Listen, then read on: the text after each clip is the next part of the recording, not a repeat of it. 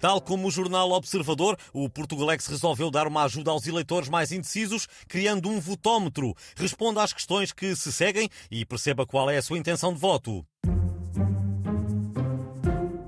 Votómetro Portugalex.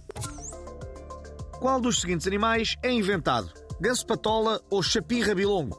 Se respondeu nenhum, o seu partido é o PAN.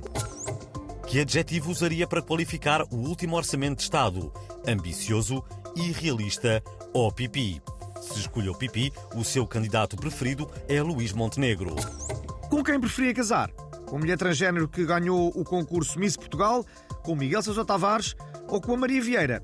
Se optou pela última hipótese, o seu partido é o Chega. O que o preocupa mais?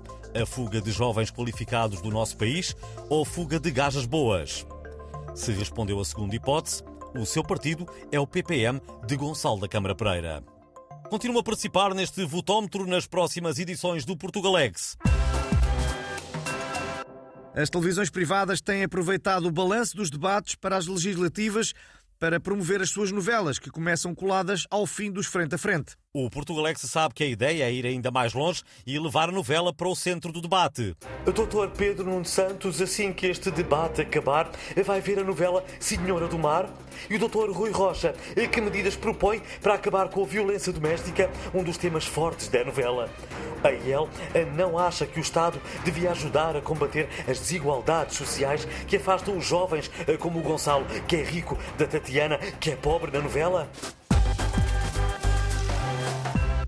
Ficamos agora com o comunicado da Polícia Judiciária dirigido a todos os que têm estranhado o silêncio de Marcelo Rebelo de Sousa. Recorde-se que até há bem pouco tempo, o máximo que o Presidente tinha conseguido ficar sem falar aos jornalistas eram 2 minutos e 47 segundos. Desta vez, já lá vão os dias. Desapareceu do Palácio de Belém Sua Excelência o Senhor Presidente da República.